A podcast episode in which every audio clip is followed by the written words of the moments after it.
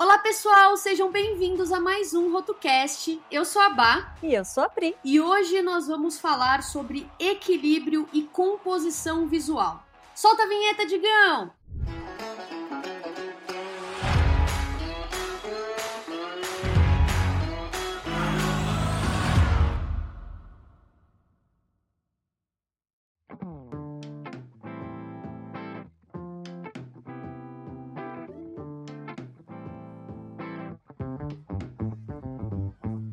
De começar o cast, a gente tem que anunciar que a gente vai fazer o quê? O quê? O quê? A semana do design da embalagem 2.0. Aê!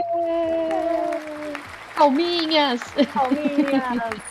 é com muito sorriso no rosto, né? Aquela energia designerística que a gente gosta de falar. Que a gente vai fazer a segunda edição da Semana do Design de Embalagem. E é uma semana realmente de conteúdo.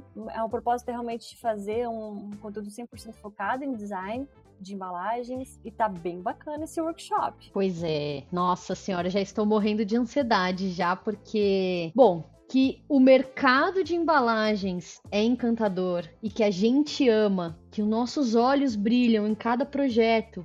Todo mundo já sabe disso, né? Porque a gente tá aqui no RotoCast sempre falando disso, né? Mas a uhum. gente também quer que você sinta essa emoção e é por isso é. que a gente criou a semana do design de embalagem para inspirar todo mundo e deixar todo mundo com o coração quentinho, que nem a gente fica por aqui, né? É. E aí, esse é o ano. A gente tá, tá fazendo anúncios, vocês devem estar tá vendo por aí, no, né, sendo impactados, talvez. E a gente tem falado que esse é o ano dos designers de embalagem, né? Mas por que, que esse é o ano dos designers de embalagem? Algumas novas regras é, vão entrar em vigor no ramo alimentício, né? Que a gente sabe também que é um ramo gigantesco. E muitos clientes estão encontrando vários designers inseguros. O mercado como um todo, na verdade, é. né? Tá é. passando por esse momento delicado, né? Então, uhum. na semana do design da embalagem, a gente vai mostrar mostrar para todo mundo quais são essas novas regras, como ficar mais seguro também, né, na hora de criar é. o seu projeto de embalagem, ter um pouquinho mais de, de segurança como um todo e, claro, como entrar nesse mercado que está super em expansão e que agora é a hora, né? Esse agora realmente é, é, o ano, porque é um, um evento aí que está acontecendo e que é o momento de surfar essa onda também, né? É isso aí. A gente vai deixar o link aqui no post, aqui no, enfim, no, no Spotify, em todas as plataformas de, de streaming. Dias 1, 3 e 4 de agosto, é, às 7h30, a gente vai entrar ao vivo esse conteúdo, esse workshop não vai ficar gravado, a gente preza pelo, realmente pelo conteúdo ao vivo, pela interação. Então entrem, tirem dúvidas, conheçam esse mundo das embalagens se você ainda não entrou de vez ainda, ou se você quer se sentir um pouco mais seguro ali com relação às novas regras, venha, a gente vai mostrar para vocês tudo que tá acontecendo, tudo que tá rolando e vai ser bem bacana. Exatamente. E para começar, já já começando inspirado já nesse assunto, né? Vamos pro cast então, porque esse papo tem uma convidada sensacional e está imperdível também. Então, recado dado, bora pro cast. Bora.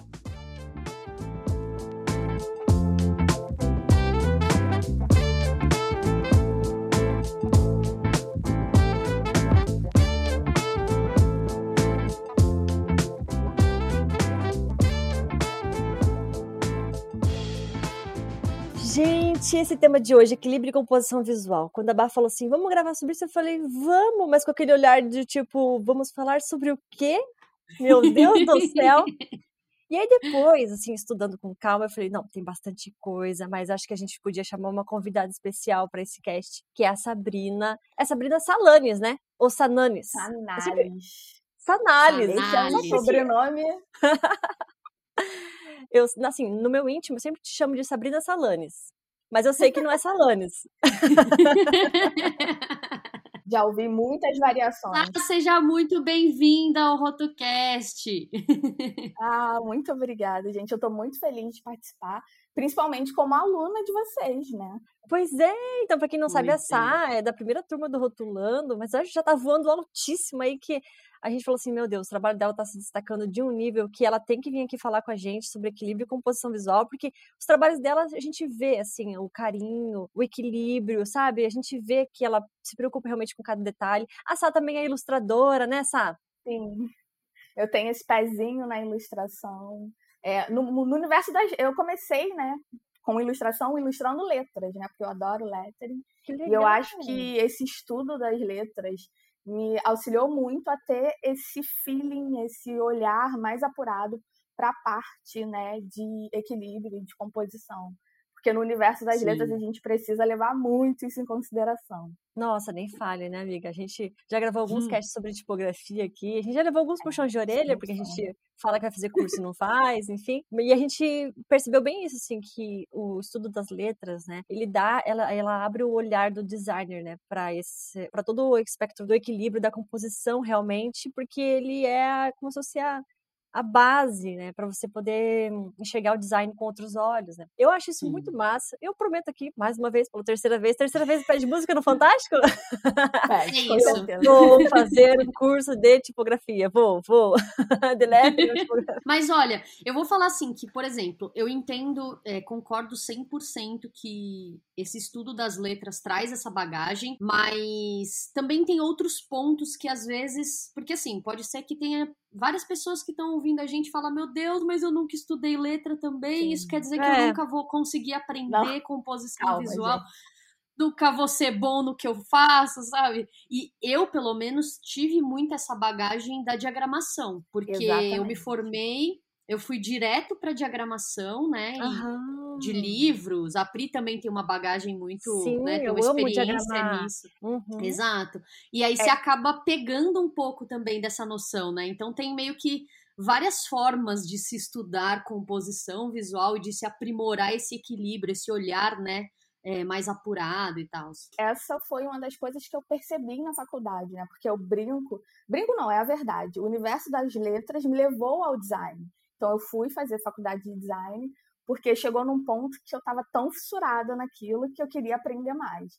E aí, quando eu cheguei na faculdade, quando a gente começa a estudar princípios do design, hierarquia, diagramação, falei, caramba, muito do que eu aplico no desenho de letras eu estou revendo aqui e aplicando em outras coisas. Diagramação de livros, diagramação de site, tá tudo muito relacionado, sabe? Essa visão de diagramação acrescenta muito quando a gente pensa em embalagem. Isso foi muito interessante porque eu nunca pensei em trabalhar com embalagem, não era assim o meu foco. E aí quando chegou nessa disciplina da faculdade e eu vi esse universo maravilhoso e muitos dos conceitos, principalmente porque eu sempre adorei diagramar. Eu sempre fui a pessoa que diagramou todas as apresentações e até hoje é assim, a louca da diagramação. E quando chega é, embalagem eu percebo que eu conseguia trazer todo esse conteúdo, criar essa harmonia, nossa, eu me apaixonei completamente. E aí uhum. terminei a faculdade, eu quero trabalhar com embalagens. E é assim, esse conteúdo, é, esse conhecimento ele é todo construído. Tá, no design tá tudo muito atrelado. Né? Uhum.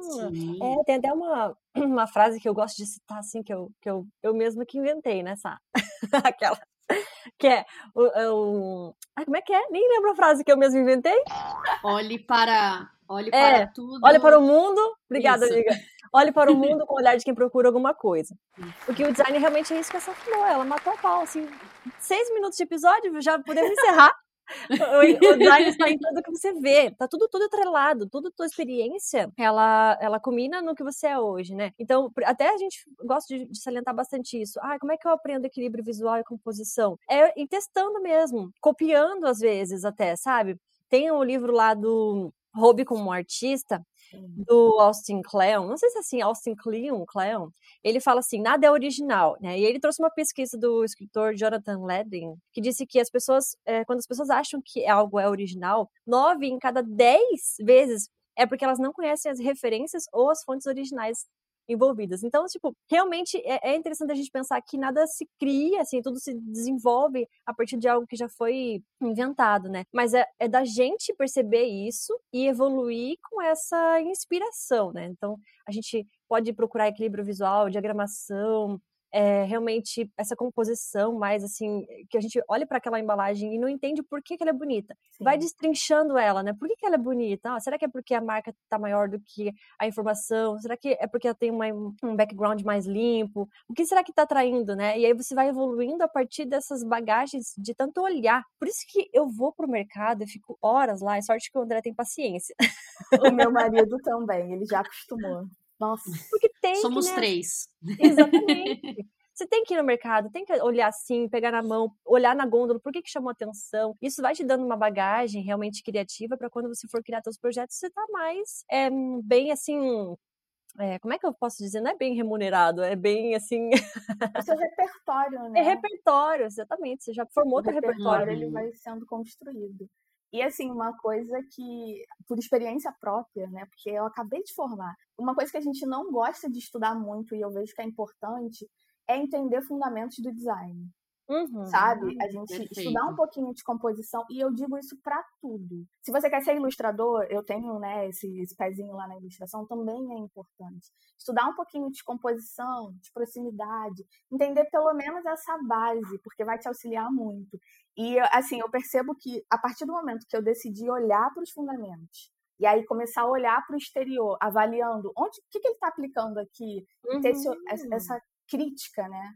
Fazer essa Uhum. avaliação, meus projetos melhoraram muito, muito, muito, muito. Uhum. Mas é engraçado até, Sá, porque é, eu me formei numa faculdade tecnológica, então Eu foram também. dois anos de Eu curso. também. Eu Meus também. pais foram que eu, que eu praticamente não aprendi. que eu praticamente não aprendi nada na faculdade, de fato, né? Uhum. É, depois eu fui evoluir todo esse meu conhecimento na prática. E uma coisa engraçada é que, assim, por exemplo, tipo, na minha faculdade, que foi uma facul aqui de São Paulo que não é prestigiada para design nem nada, contanto que eu mal e mal considero meu, meu diploma na minha carreira, assim, sabe? Como algo que realmente foi uma bagagem importante. E aí, depois que eu fui parar para olhar, e, por exemplo, eu sempre fui amante da história da arte. E eu vi um Uhum. pouco na, na faculdade, mas depois, por prazer apenas, eu fui me aprimorar. Então, ah, vou fazer um curso de história da arte para criativos, que a gente passou o curso a- observando é, artes clássicas é, mais disruptivas e entendendo cada detalhe. Sabe, tudo isso se torna bagagem, porque tudo isso, de certa forma, faz parte de um quebra-cabeça de repertório que você vai construindo aos poucos. Acho até importante pontuar aqui pra galera, porque tem muita gente que não tem facul, né? A gente Sim. sabe que a nossa área Uhum. tem esse esse leque muito amplo, muito aberto e que não necessariamente, né, ela se faz super importante, acaba que o nosso portfólio, ele sempre vem em primeiro lugar, né? Então assim, você buscar esse tipo de conhecimento por conta também é muito importante, Nossa, porque é é mais um, uma bagagem que você vai construir. Independente se você teve na facu ou não, se você fez facu ou não, sabe? Tipo, é um caminho que eu acho que todo designer precisa trilhar por si só para poder, de fato, absorver esse conhecimento, né? sem sombra de dúvidas. E assim, é, é aquilo. Eu tive a oportunidade de fazer a faculdade. Eu sei que a gente, nós sabemos que essa não é a realidade da maioria, mas buscar conhecimento fora é extremamente importante. Uhum. Antes de fazer embalagem na faculdade, eu já fui fazer o rotulando. Então, eu já cheguei munida de conhecimento e é- era muito mais proveitoso. Também tive essa oportunidade. Eu acho que a gente sempre tem que buscar sair da nossa zona de conforto. É, ah, eu quero aprender tal tema. Você não precisa é, necessariamente fazer uma graduação em design, principalmente hoje no Brasil, para né, melhorar nesses aspectos. Então, é, é isso mesmo, né? buscar conhecimento. Fundamento hoje em dia, nossa, tem um monte de vídeo no YouTube. A Itamara Uhum. fala muito bem sobre isso, Ai, conteúdo que ela é produz. maravilhosa. Uhum. Então, assim, gente, é, é maravilhosa. Eu sou aluna da Ita também, então, né, tem aquele pezinho lá. Sim.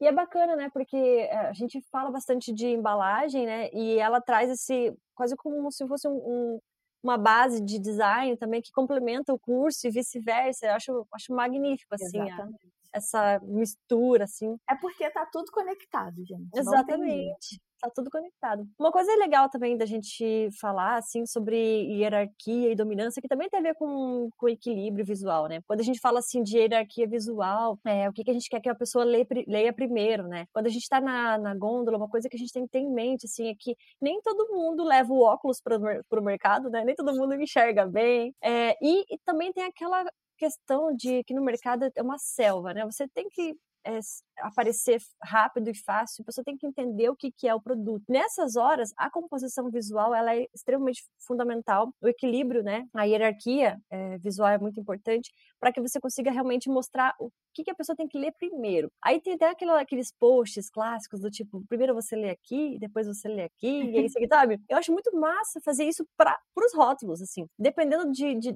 de quem é, eu fiz cosmético esses, esses tempos e eu apliquei isso, assim, né? Para mostrar para minha cliente é, aonde que o cliente dela ia ler primeiro. E foi muito mais fácil de aprovar a embalagem, porque eu comprovei para ela as posições que a pessoa ia ler primeiro. E essa, esse, todo esse equilíbrio, né, de, de realmente direcionar a leitura foi fundamental para o projeto, porque cosmético você tem que ver exatamente o que é rápido, para que, que serve, a pessoa tem que se identificar para comprar, né? E isso tudo faz, é, realmente altera ali o poder de compra do produto. Sim, então é bem bacana. É, uma coisa que eu gosto de fazer, né, antes de começar a criar, é olhar. Eu estou trabalhando dentro de um segmento, bebidas, por exemplo.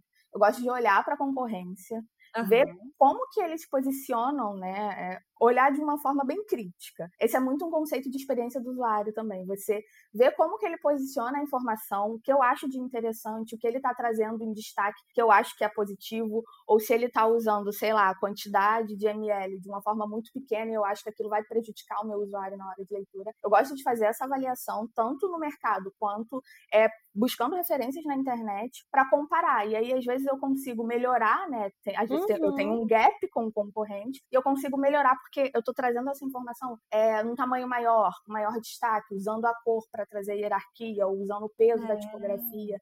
Eu Você entendeu sempre... a dor, né, Sai? Você entendeu a dor do, do consumidor, né? Pra, quais são as informações são mais relevantes para ele? Sim e como destacar isso na embalagem de uma forma que fique equilibrado visualmente, né? Essa parte Sim. de pesquisa é extremamente é, importante para a gente além de conseguir diferenciação, buscar o que tem de positivo e o que a gente consegue melhorar uhum. e trazer para o consumidor. É isso aí. Isso perfeito, aí. perfeito. É, até é engraçado, porque vocês estavam comentando, tipo, a Pri comentou agora, né, do... Nem todo mundo leva o óculos para o supermercado. Gente, vocês não têm noção de quantas vezes a minha mãe já fez compra errada das coisas, que ela não leva o óculos, aí ela traz, por exemplo, a Coca Zero ao invés da Coca normal, porque ela achou que era tudo Exato. a mesma coisa. E acontece muito isso, né? Acontece muito isso, porque realmente a informação que é relevante, ela não não necessariamente está em destaque. Hoje em dia, o refrigerante é um, um, uma categoria Nossa. que tem cada vez mais camuflado, né, o zero açúcar. Tipo, virou uma faixinha minúscula ali, e aí o rótulo é igual, né, óbvio, as grandes marcas e tal, mas por isso que minha mãe é o exemplo perfeito que traz isso, né? E aí, por exemplo, eu aplico isso como uma regra, basicamente assim, número um dos projetos que eu uhum. toco e que são zero açúcar, porque a gente já sabe que esse é o grande diferencial do produto. Então, para além de olhar, que nem a Sá falou perfeitamente, de olhar para os concorrentes, identificar quais são as nossas oportunidades para se diferenciar e destacar melhor a informação, também entender qual que é o diferencial daquele produto que você está trabalhando. Porque aí a gente fala muito de claim, de apelos, uhum. né? Às vezes o produto tem 50 milhões de apelos e nem o cliente uhum. não sabe muito bem o que, que ele quer destacar primeiro. E aí você faz uma pesquisa, você elabora aquilo, às vezes até em quatro mãos, junto com o cliente, para poder determinar a prioridade dentro da hierarquia e assim gerar um equilíbrio visual que prioriza o que é mais importante, mas o, re o restante, né, as demais informações também estão ali para quem precisa de fato é, entender aquilo, porque sei lá, se é uma é, um produto que é para alguém que tem alergia, a gente vê, por exemplo, leite, zero lactose do leite, está sempre em muito destaque, porque é uma informação extremamente relevante para quem vai consumir aquele tipo de produto. Então, assim, é, olhar para o mercado com esse olhar um pouco mais crítico e talvez de avaliação mesmo para entender por que, que aquelas informações estão dispostas daquele jeito, já é um primeiro passo para entender composição visual e equilíbrio, né?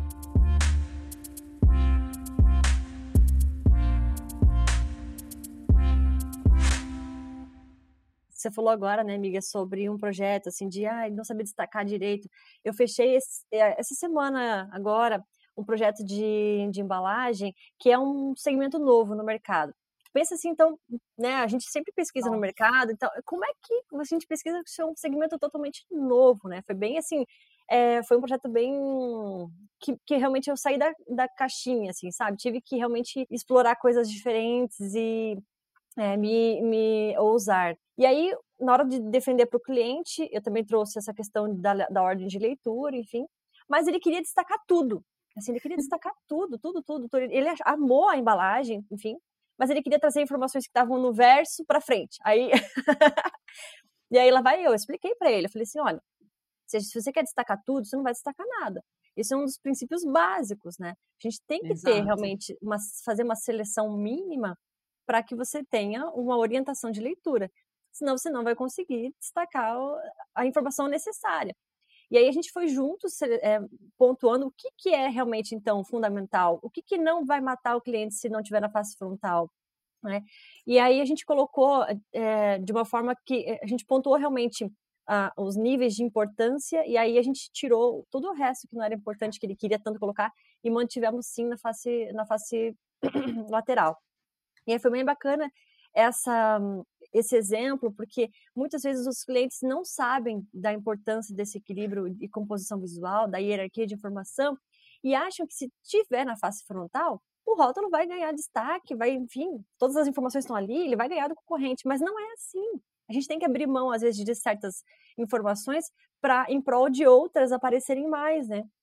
E vai muito Exatamente. disso, de conhecer o público que vai comprar, de conhecer o produto, e de, de realmente conhecer os concorrentes para ver qual é aquele pontinho fora da curva que a gente fala sempre que que vai realmente destacar aquele produto versus outro, né? Exato. É, tem esses dias eu estava conversando com uma parceira minha e ela falou uma, uma coisa que bate muito aqui é, dentro desse tema, que você entender o posicionamento da tua marca ou do teu produto ele está muito mais relacionado à renúncia do que a escolhas especificamente. Porque, Nossa, assim, perfeito. a partir do momento que você escolhe falar algo, você está abrindo mão de falar todo o resto que existe de palavras, sabe? Então, sei lá, teu produto, é, ele tem um diferencial específico, mas ele tem outros diferenciais que são importantes.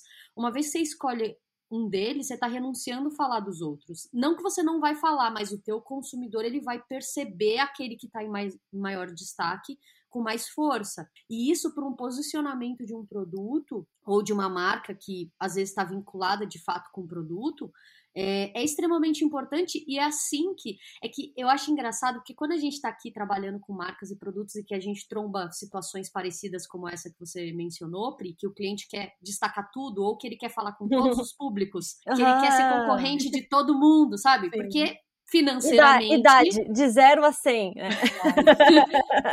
Todas as idades, Acontece. todos os gêneros, entendeu? Eu quero falar com todo mundo, tá? Mas para você falar com todo mundo, você tem que ter um poder de alcance muito maior. Você tem verba para alcançar todo mundo. Uhum. Então, você renunciar a algumas coisas vai fazer com que a sua escolha ela seja muito mais assertiva. E aí, uhum. nesse caso, é muito importante que o designer tenha conhecimento e acredite nisso com unhas e dentes para poder convencer o cliente lá na ponta final. Porque, por exemplo, se a Pri também tivesse dúvida, tipo, ah, eu não sei, dá pra gente destacar tudo, já ia ser uma, uma problemática, sabe, nesse, nesse projeto. Exatamente. É. E principalmente quando você ainda está iniciando, né? Quando você é um designer iniciante, existe essa dificuldade em saber o que uhum. eu vou uhum. destacar. É, é, isso uhum. acontecia muito, porque às vezes você acha tudo muito importante. Ah, o sabor é importante, a marca também é importante, mas esse clã aqui também é importante. E aí sempre acaba gerando esse ruído.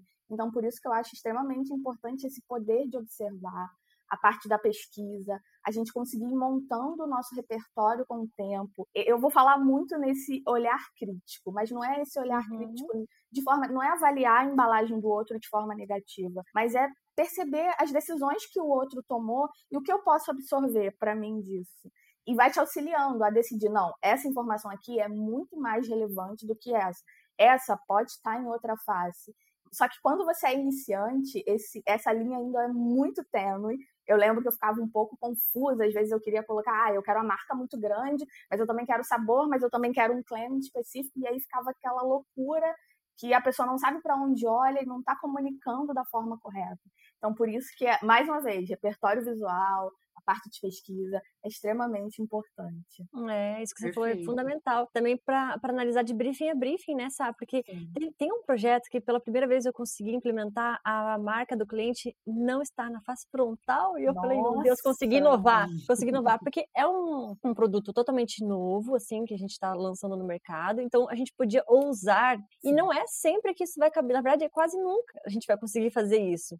Mas é, importante a gente ter realmente, é, entender o público-alvo, entender o posicionamento do cliente, entender a estratégia. E aí, claro, mas a gente vai sempre começando com a pesquisa visual, como a Sá falou, né? Na dúvida, Exato. a gente olha como é que tão, os concorrentes estão fazendo e vê o que, que a gente pode melhorar, o que, que a gente pode mudar, né? Por que, que eles estão usando desse jeito, daquele. A gente vai evoluindo a partir disso. E aí depois, com o tempo, você vai, é, já tem esse repertório na cabeça de forma natural, você às vezes nem percebe, uhum. você já tem o estudo na cabeça, e aí você pode analisar, vai analisando o briefing para ver que estratégias você pode trazer de diferença, né? De diferente. Mas acima de tudo, é legal da gente também conhecer a cultura, né? Que a gente vai hum, projetar, né? Normalmente, a gente, os designers vão acabar criando para a cultura aqui ocidental, né? E aí tem alguns pontos que acho que até a Sade deve ter visto também na faculdade, enfim, a Bá também, que é a ordem de leitura, né? Sim.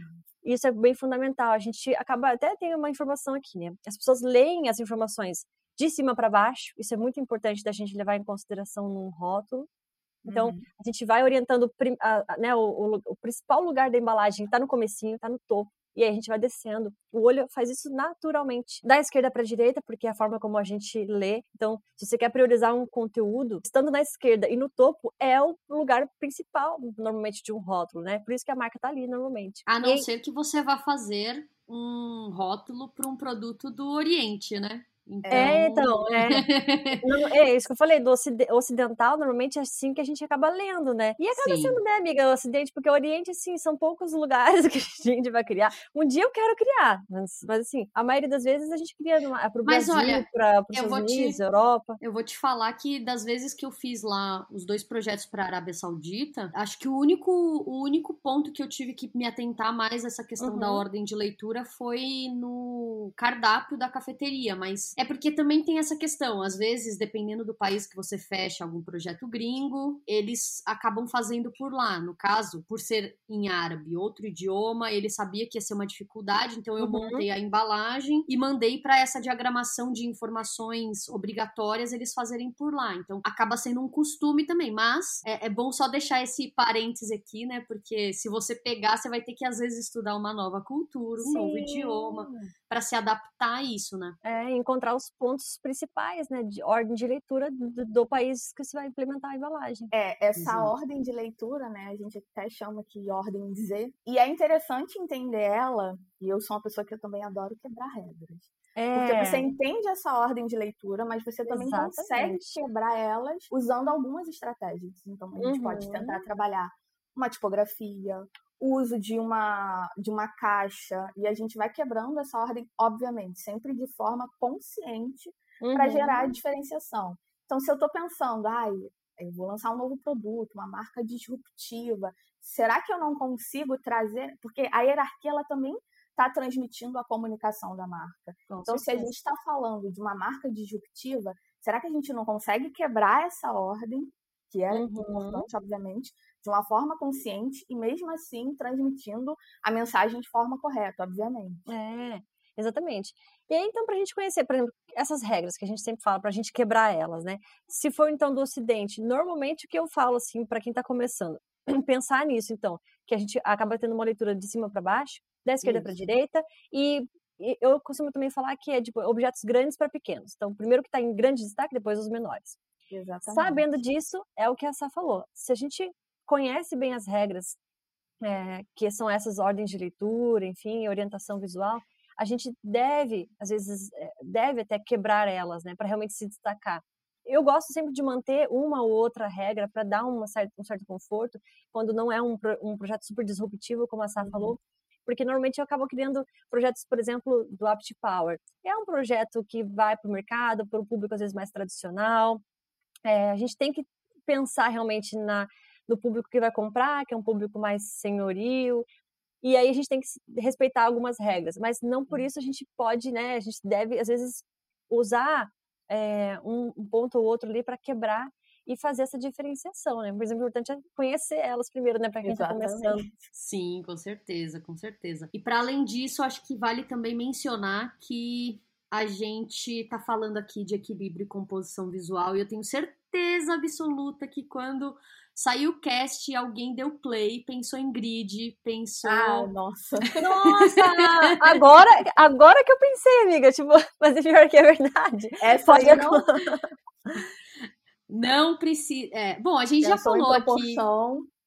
É, pensou é... em proporção áurea ou grid, que é a lei master do que os designers impõem na internet, que estamos aqui para quebrar isso, porque eu acho até é, é até engraçado, porque, por exemplo, quando eu é, estava me desenvolvendo para a área criativa, né?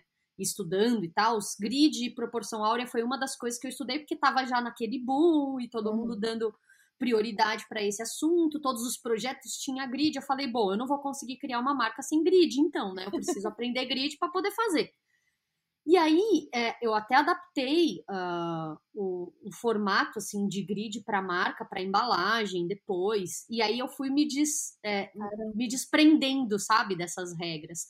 Mas até do que a gente comentou aqui de tipo, ah, às vezes vale você que está iniciando copiar os outros para entender aquela regra, estudar nesse sentido. Óbvio que você não vai é, soltar como um case, mas assim, no teu offzinho ali, uhum. você copia para poder desenvolver teu traço treinar o olho, né? Depois Exatamente. treinar o olho. E isso era muito o que eu fazia, sabe? Tipo, nessa, nessa época, anos atrás. Eu aprendi grid copiando grids que eu achava no Behance, de marcas e de produtos que eu achava interessante, e aí eu trazia para cá. E depois de aprender que eu falei, tá, eu não preciso disso daqui, sabe? Aí eu fui me desprendendo disso. Então, bate muito com essa verdade de você aprender as regras para quebrá-las, só que vale deixar bem claro aqui que o grid não é a regra mãe, não é a, regra master, pelo amor de Deus, galera. Desapeguem. Pode desapegar disso. E, e assim, se entrar no teu projeto, também não tem nada de mal você usar. Uhum. É só não é a uhum. regra absoluta que você tem que usar 100% do tempo e que teu projeto é, não vai funcionar se não tiver, sabe?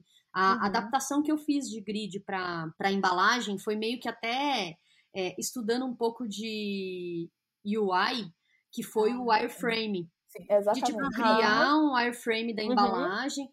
Eu faço isso até hoje. Tipo, eu, eu tenho, também. por exemplo, na cabeça, aí eu pego um papel, assim, eu desenho a embalagem, eu faço um quadradinho, falo, aqui vai estar a marca, aqui vai estar não sei o que. Aí eu faço, tipo, vários numa folha de sulfite, assim, uhum. antes de ir pro software, só para organizar as minhas ideias. Mas isso depois vai tomar proporção de alguma Caminhos forma. diferentes, né? Talvez mas te dá uma base para iniciar. Eu faço o Wordframe até para publicar no Behance, assim, ordem, sabe, de, de projetos. Aqui eu vou publicar primeiro uma imagem mais bonita, aí depois um texto, depois a marca, depois e vai pensando estruturalmente, isso é muito bom. Ainda mais para quem fez sites também, né? Eu fiz muito site, eu trabalhei muito com wireframe eu também. também. tenho esse background. É. E assim, eu gosto muito dessa parte de wireframe porque a gente não se apega. Pelo menos é... eu busco não me apegar. Não me apego uhum. à primeira composição, vou tentando, tentando, tentando, tentando, até chegar uma hora que eu olho e falo, chega, tem coisa demais, vamos filtrar aqui. E eu acabo nunca me apegando à primeira ideia. Eu sou bem desapegada nesse sentido. E é muito bom para exercitar o nosso olhar, né? Quando a gente está é... tentando ali compor no wireframe, sem nenhuma imagem, sem nenhuma interrupção, onde é só quadradinho, porque você está limitado então você tende a ser mais criativo, porque uhum. não, só tem quadrados ali na sua tela, pelo menos eu costumo fazer assim no Illustrator ou às vezes no próprio papel. Então você busca ser mais criativo para ir adaptando aqueles quadradinhos, mas sem ficar apegado, gente. Esse é... negócio de se apegar a grid não não rola ainda mais em embalagem que é muito complexo. O olho é inteligente, Exato. né? O olho, assim, não sei vocês, mas o olho ele sente que tem alguma coisa errada, ele sente às vezes que tá tudo certo, ou ele sente que tá errado. E, e aí você só não sabe às vezes o que, mas vai testando até que o olho fale, não, beleza, agora eu tô encontrando uma paz. Essa paz exatamente. é o que a gente chama de equilíbrio. é exatamente isso. Mas daí tem, aí sempre vai ter aquele, ah, não, mas Pri, eu quero causar, eu quero é, criar um projeto que não tem equilíbrio, que aí vai causar uma certa angústia. Também é um, é um, é um método, é um caminho a se seguir, né? Existem né? marcas que são super disruptivas e é o, uhum. faz, faz parte da essência da marca. Tem que Exato. estar alinhado ao projeto, tem que estar alinhado exatamente. à empresa, ao público. Se tiver alinhado, está tudo certo. Exatamente, exatamente. exatamente. Isso que essa falou do, do wireframe eu faço demais, demais, demais, demais. E a Bata me falou, né? Que é realmente a gente não se apegar. Porque quando a gente tá, assim, no, no Illustrator e aquela folha em branco, às vezes dá um medo, né, na, na galera que tá começando um projeto gráfico. E aí, quando a gente começa rabiscandinho, tipo, aqui pode ser a marca, aqui um claim, aqui, eu, se eu vou trabalhar com uma imagem, coloca uma, uma, uma, um círculo colocando imagem, e aí você vai criando esses elementos assim com rabiscos, te dá uma certa tranquilidade, porque quando você vê, você já começou, saiu da folha em branco, você já tem algo para melhorar, né? E aí, num outro cast que a gente fez com o Ericles, ele falou bastante que ele nunca para também na primeira, na primeira opção. Mesmo que ele use a primeira opção, mas ele não para na primeira. Ele vai, tenta, tenta, tenta, explora, explora, explora. Depois ele vê que a primeira era ok, era melhor. Ele, beleza, então vou seguir. Agora, tipo, confiante. Porque às vezes a gente precisa disso também, né? Testar outros caminhos, outras possibilidades, para ver se não encontra uma composição melhor. E se não encontrar, a gente já, tá no, já tem uma feita bem bacana, segura. O importante e... é testar, né? Uhum. Isso acontece demais, gente. Eu trabalho muito rótulo, então nossa, às vezes é, sei lá, o vigésimo, que eu tô super empolgada, que dá certo, que, que é aquele, sabe? Que transmite uhum. exatamente o que deve transmitir. E quando você começa com o wireframe básico, você tem facilidade em ter esse desprendimento. Porque se você uhum. já vai uhum. trabalhando, ah, se o meu rótulo vai ter ilustração, já vou colocando ilustração, a marca, as informações obrigatórias você fica mais apegado porque você levou mais trabalho para fazer aquela é, composição. Então, sim. desapegar daquele trabalho é difícil, eu sei, porque eu também já tentei ir por esse caminho e às vezes não dá muito certo. É melhor trabalhar no básico. É verdade. É, e, e, assim, você também otimiza teu tempo, né? Porque, uhum. por exemplo, quando você desenvolve uma metodologia e você tem um processo ali de passo a passo, né? Tipo, ah, entendi a necessidade do cliente, pesquisei tudo que eu tinha que pesquisar, vou sentar para criar. Beleza. Eu sei mais ou menos, eu já funilei os caminhos criativos, eu já sei mais ou menos que caminho eu vou levar. Começa a rascunhar e o rascunho ele tem que ser um rascunho, porque se você leva muito tempo para tipo, aí você vai, sei lá, tratar a imagem que vai estar tá ali, você já vai finalizar a ilustração para poder aplicar. Cara, e se não der certo esse caminho? E se a imagem precisar entrar na palavra e ter um, um splash, sabe? Que conversa ali com o nome do produto. No rascunho, você vai otimizando. E esse processo de prototipagem, que é testar, testar, testar, testar, testar, mesmo que, como o Ericles disse, a Pri muito bem é, citou, às vezes a primeira ideia acaba sendo a melhor, mas para você ter a certeza que a primeira ideia foi a melhor, você precisa fazer mais 20. Senão, você vai defender com o cliente e o cliente na primeira, no primeiro questionamento você já vai questionar toda a sua vida. E Exatamente. já vai entrar numa crise existencial, porque você não tem argumento para falar, olha, é testei, testei dessa forma, não funcionou, testei aqui, esse equilíbrio não deu certo. Essa aqui... é a melhor proposta, né? Porque eu testei tudo. Tudo que apresentei a melhor proposta. Você vai com a paz interior, sabendo que você fez o melhor e apresentou o melhor, né? A melhor coisa é para quebrar a insegurança mesmo. Sim, iniciantes. É. Vocês não vão acertar de primeira, gente. Desapega disso. Testa. Eu sinto que quando a gente está iniciando, a gente quer ser muito bom, quer acertar de primeira. Não, gente. Erra, se permita errar. Isso uhum. é o mais uhum. importante. E aprender no processo. Faz a primeira, faz a segunda, faz a terceira e vai avaliando, olhando o que você melhorou. Isso é muito importante para quem está iniciando. Desapega, não vai ficar perfeito, não vai ficar incrível, mas faz, entendeu? E testa, uhum. testa muito, gente. E sabe uma coisa Perfeito. que eu faço bastante para ter essa sensação de evolução? Eu nunca salvo um arquivo em cima do outro, assim. Isso. E aí eu, eu tenho um esquema assim para não ficar aquela coisa tipo, esse é o final, esse é o final 01, esse é o final 02, sabe? eu sempre, sempre coloco no começo o número daquela. Então eu coloco lá, marca Gertrudes. Coloco 01, marca Gertrudes. Aí eu, agora eu vou fazer uma opção 2 porque eu quero realmente ousar e inovar. 02, marca Gertrudes. E aí, não, agora eu quero fazer um teste de cor que vai realmente usar ou deletar tudo. Começa 03, marca Gertrudes. E aí, lá no final eu penso, nossa, mas tinha uma opção que eu fiz que foi bem bacana. Aí você olha nos, nos, nos seus anteriores, uhum. 01, 02, e vê o que você realmente pode aproveitar. Porque quando você salva um novo nome, a sensação de desapego dá uma paz, porque você salvou a versão anterior, mas você está conseguindo se desprender para fazer algo novo. E aí você não perde o que já foi feito, evolui a partir disso. Se de repente no futuro você precisar aproveitar algo que já foi criado, já está lá salvo, não precisa criar de novo, não entra no desespero, dá uma sensação Perfeito. assim de paz interior, perfeito. E complementando que, dando outra dica, na verdade, né, do jeito que eu faço igual, porém diferente, sabe? Eu marco com a data. Ah, eu fazia hum. assim, eu fazia sempre, só que aí eu agora senti uma necessidade de entender quantos dias criativos eu levo Sim. dentro daquele uhum. projeto. Então eu coloco a data, tipo, né, 01 07 2022 né? Tipo, tudo corridinho ali no final. E aí eu vou organizando depois por. Se eu fecho, viro o mês sem fechar aquele arquivo, eu crio uma pasta daquele mês. Então, a maio de 2022. Aí eu jogo uhum. tudo que eu trabalhei naquele mês ali dentro. Principalmente porque a embalagem, a gente sabe que muitas vezes são projetos grandes. Se Sim. tem uhum. cinco SKUs, meu senhor, você não vai acabar em um mês, entendeu? Às vezes você vai ter que desenrolar ali dois, três meses naquele projeto. Então, você consegue mensurar e aí já dando a dica extra depois para entender precificação, para né, entender todo esse outro contexto, quanto tempo você levou naquele projeto, quantos dias de fato você trabalhou, e você continua tendo esse arquivo que você comentou, de tipo, ah, eu, eu lembro que eu tive uma ideia legal. Você vai lá, você consegue olhar nos arquivos passados porque tá cada. E não só isso, depois que eu comecei a fazer isso, eu também notei, consegui entender o meu fluxo de evolução, sabe? Da minha linha de raciocínio. Sim.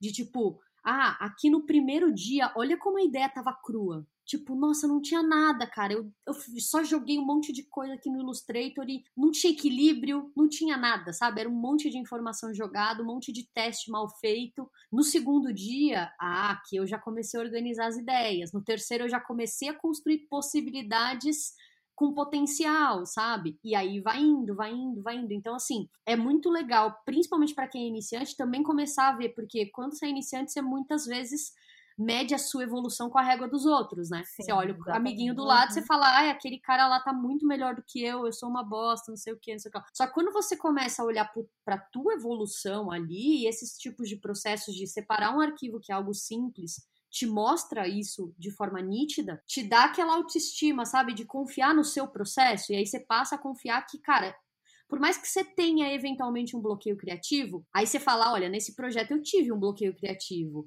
Tá aqui, ó, no primeiro dia foi uma bosta, o segundo, o terceiro, mas no quarto eu já dei uma deslanchada, porque eu Exatamente. não parei de tentar, sabe? Aí você começa a pegar mais confiança em si mesmo e na tua evolução de etapas também, né? É isso, perfeito, perfeito.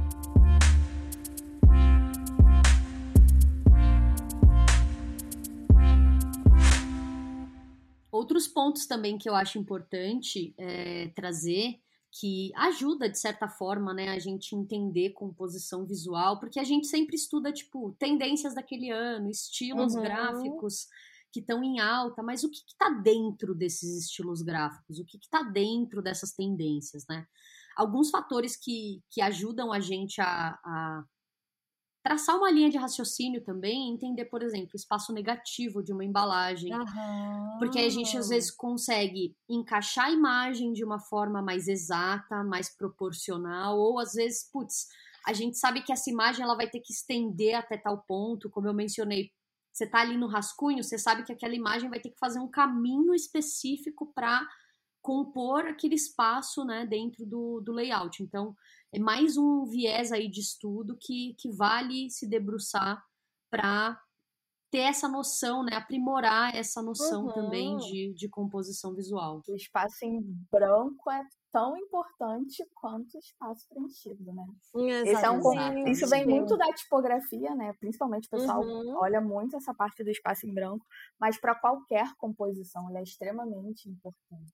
A gente tem que levar em consideração as áreas vazias também, para uhum. trazer mais essa questão de equilíbrio e composição. É, Sim. daí a gente vê aquele cliente falando assim, mas tá muito vazio aqui, vamos colocar mais um conteúdo?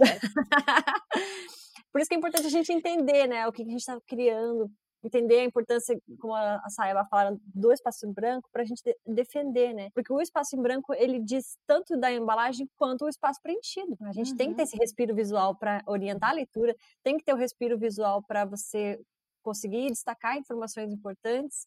Sem ele, você não consegue destacar nada, né? E o espaço vazio não é só espaço em branco, né? Pode ser um pattern, mas que esteja, que não tenha nenhuma informação ali relevante. Pode ser uma imagem como a Bá falou, que não tem nenhuma informação relevante. Isso também é um espaço vazio, entre aspas, né? Se ela tiver um contraste bacana com a informação que você está tá, tá trabalhando. Por isso que é tão importante, às vezes, a gente entender de Gestalt também, né? Sim. Entender o contraste com a figura e fundo, entender a composição isso vai te ajudar muito na, na criação dos projetos gráficos, né? Sim, Fundamentos perfeito. são extremamente importantes. E o espaço, ele também ajuda a gente a transmitir mensagens, né? Se a gente for uhum. avaliar categorias mais populares, a gente tende a ter, a ter maior preenchimento ali da área. Uhum. Quando a gente está falando de sofisticação, de um produto mais premium, você percebe que esse espaço vazio, ele é muitas vezes adotado como maior, né? Então você enxerga essas é. embalagens um maior espaço de respiro. Exatamente. E assim já exatamente. orienta que público-alvo é direcionado àquela embalagem. A é uma maravilhosa, né, gente? É incrível. Ainda né? tô aprendendo. Alunos rotulando, né, gente? É, ainda tá aprendendo, mas tá dando uma aula aqui, viu? Ah, maravilhosa. Falando em rotulando, eu tô sabendo que tem turma nova vindo por aí, né? Tem, já tem tô, é, Eu já tô fazendo a minha campanha pro pessoal, mandando mensagem pra galera, avisando, ó, oh, vai abrir turma nova. Dia 8, tô ansiosa. Mas tá antes ainda, eu queria te fazer uma pergunta. Já que está aqui, eu vou aproveitar, né, aquela coisa. É, você falou que fez um projeto de embalagem esses tempos que envolveu a criação do shape também, né? Do, do produto em si, assim. Isso. Como é que foi? A gente quer até, até quer deixar linkado aqui para as pessoas verem. Eu queria saber como é que foi a criação desse projeto, assim, com relação ao equilíbrio, composição visual, porque como você fez junto com o designer 3 né, de produto, né, uhum. o shape do, desse, dessa embalagem, como é que foi para vocês definirem a posição do rótulo, é, entender, sabe, realmente a, a ordem, assim, de, de estrutura visual, onde tem que ter mais peso, se o rótulo vai ser menor e o produto em si maior? É, então, só com, textualizando, né, eu trabalho na Duo Pixel, que é um estúdio de design aqui do Rio. Nosso uhum. foco é embalagem e a gente acaba trabalhando principalmente com bebidas. E esse case que eu vou falar para vocês ainda não está divulgado no Behance nem nada, acabou de sair, ele acabou de ser lançado. Ai, e ele foi desafiador. Vou mandar até um beijo para os meninos que estão escutando sem sombra de dúvidas, eles ficaram Ai, super empolgados. São muito fãs de vocês também. E aí a gente trabalha, são quatro pessoas na equipe, mais dois designers de produto que trabalham com a gente. E esse case ele foi um desafio também, gente, porque o rótulo ele é cilíndrico. Então ele faz uma volta, uhum. né, 360 na garrafa e para rotular isso, nossa, deu um trabalhão. Isso aqui no Brasil, por conta das limitações técnicas de maquinário, essa rotulagem tem que ser manual. Então uhum. imagina, é um gin que está sendo hum. produzido em larga escala e a gente está fazendo essa rotulagem manual.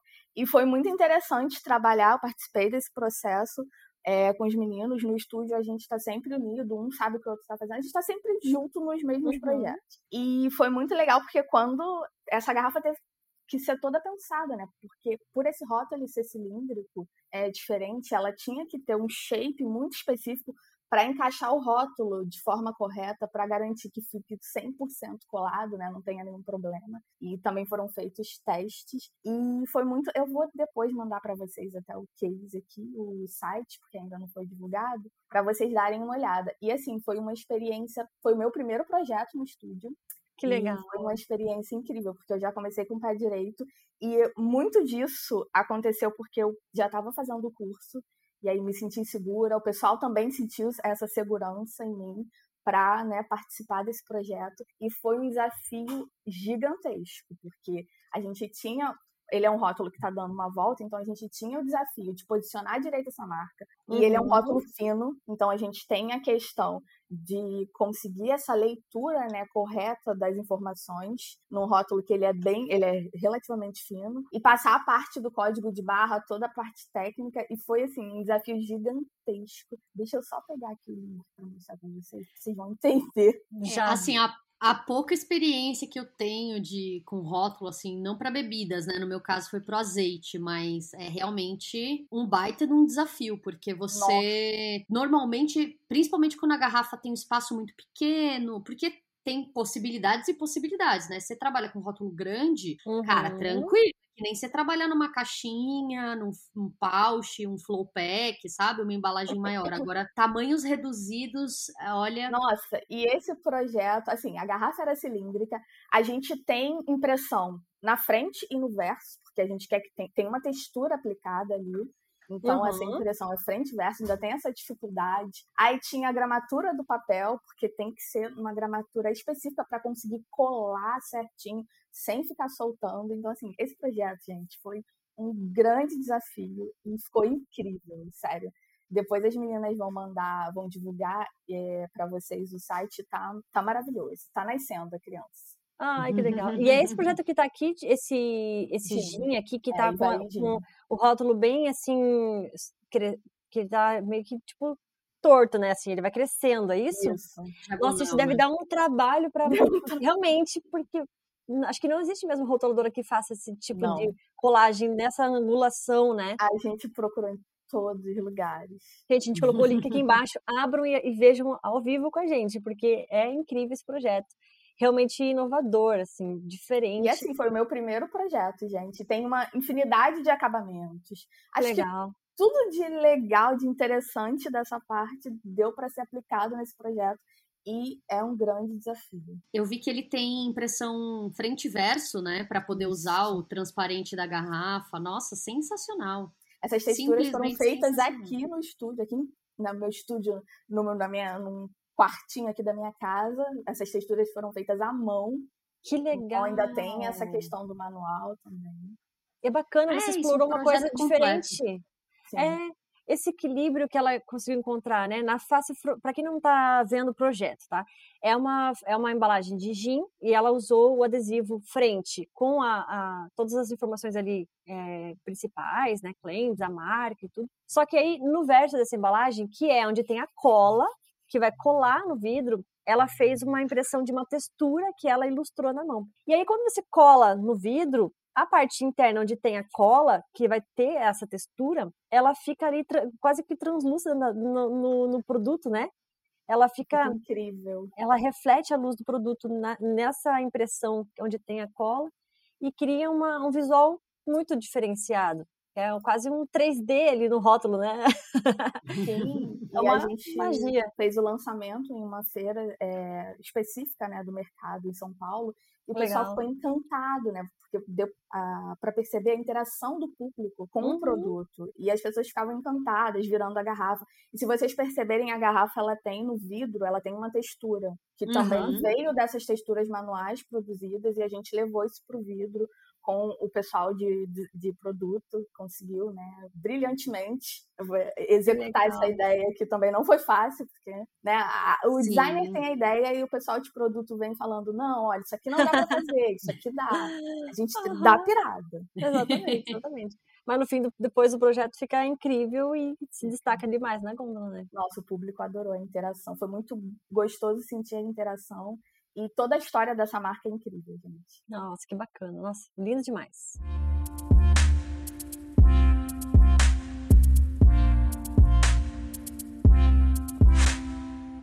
Acho que a gente podia dar algumas dicas assim finais, assim, de equilíbrio, composição visual, que é aquela coisa de sempre. A gente dá a dica e depois fala, quebrem essas regras, né? Exatamente. Mas é bom a gente mas que regras são essas se a gente nunca fala, né? Se a gente só fala de quebrar elas, quais são as regras?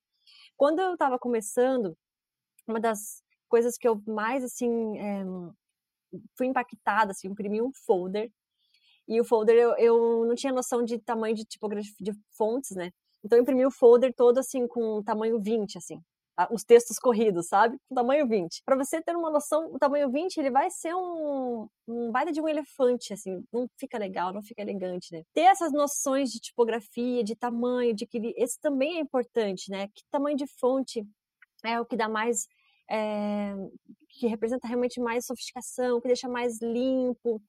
É, porque quando eu fiz esse folder e na tela parecia lindo, e eu imprimi, eu falei, nossa, mas ficou feio, né? E aí o designer que estava me auxiliando, que eu era estagiária na época, falou assim, Pri, é porque você imprimiu com uma fonte muito grande. Normalmente texto corrido, a gente imprime ali com 11 pontos, 10 pontos, para ter um equilíbrio bem bonito visualmente. Você imprimiu com 20, né? Por isso que ficou assim grande e feio. Você tá, gri... você tá gritando com a pessoa que tá lendo, é, sabe? Exatamente. e aí uma coisa que ele falou assim, Pri, sabe o que você pode fazer? Faz vários testes e vai imprimindo para você ter noção. É, testes assim de tamanhos para tipografia, para título, tamanho para texto corrido, tamanho para claim, e você vai tendo essa percepção de tamanhos e, e, e, usar da melhor forma possível, né, a delicadeza, né, da escolha do tamanho, porque isso também passa uma mensagem para o consumidor, né?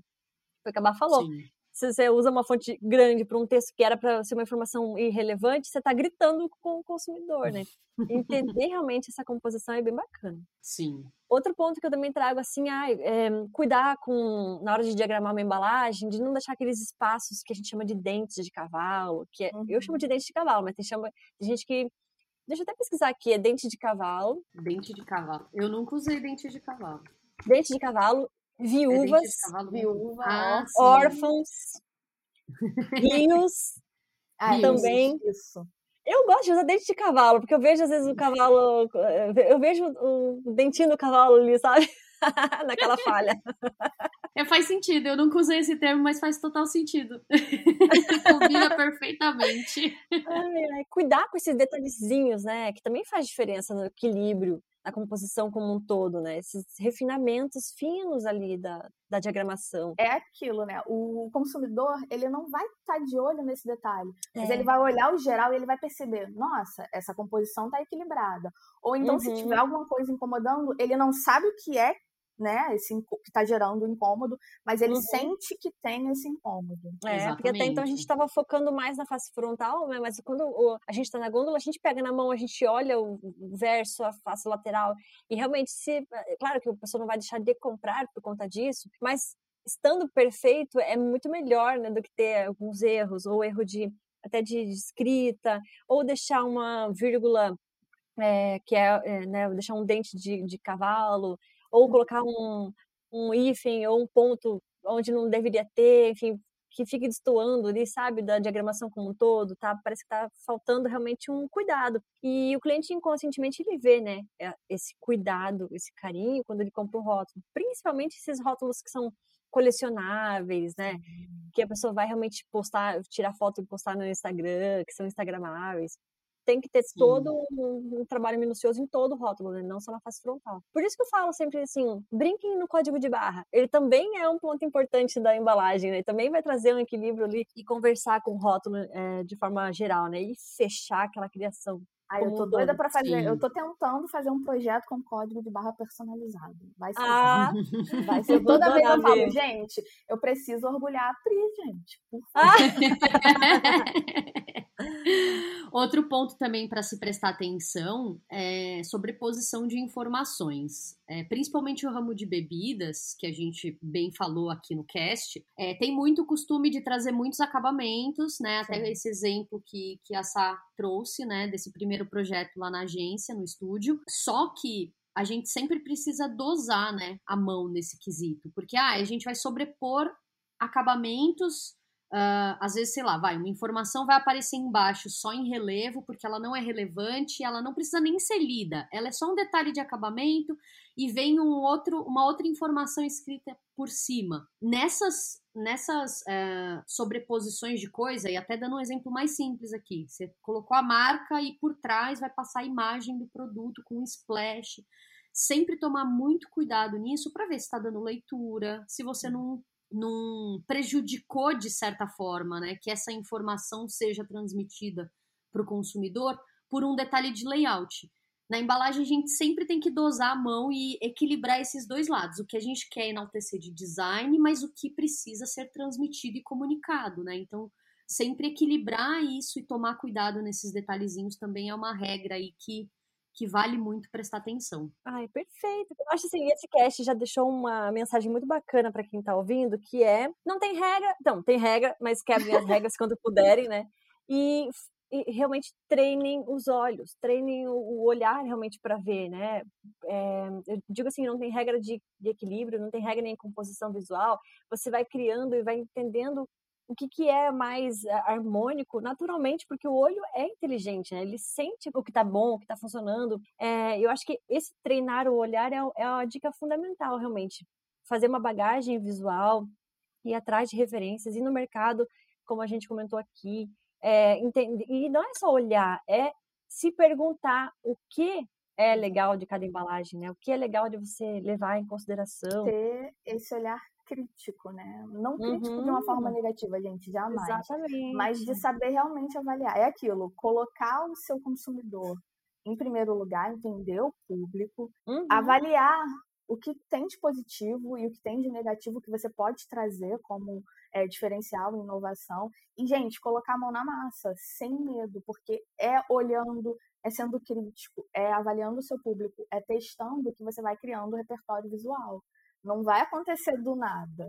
Você tem realmente que colocar a mão na massa. Quando eu passei a colocar mais a mão na massa do que só ficar observando ou pensando que, nossa, essa embalagem dessa pessoa tá tão incrível e, e sem avaliar, uhum. ah, mas por que que tá incrível? Sem olhar exatamente o, o que, que, tem de diferente nela, né? exatamente, né? Por que, que ela é me atraiu o olhar?